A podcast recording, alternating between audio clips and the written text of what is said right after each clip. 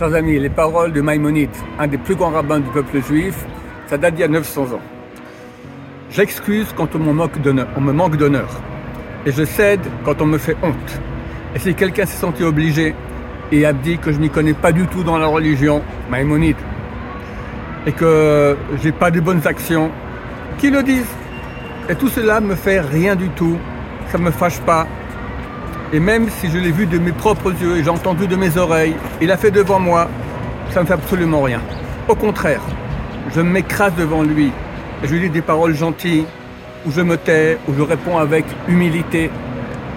Et toi, mon élève, je te demande de suivre mes voix et ça sera bien pour toi. Qu'on te, qu'on t'insulte et toi tu n'insultes pas. Que tu sois face parmi des gens qui sont, qui sont, sont critiqués et toi que toi tu ne critiques pas. Alors Han Kanef, c'est une grande génération. Un, un type est venu le voir un jour et s'est dit voilà j'ai sorti un livre et quelqu'un m'a écrit une lettre pleine d'insultes, pleine terribles. Alors Han Kanef qui a souri, moi aussi, moi aussi.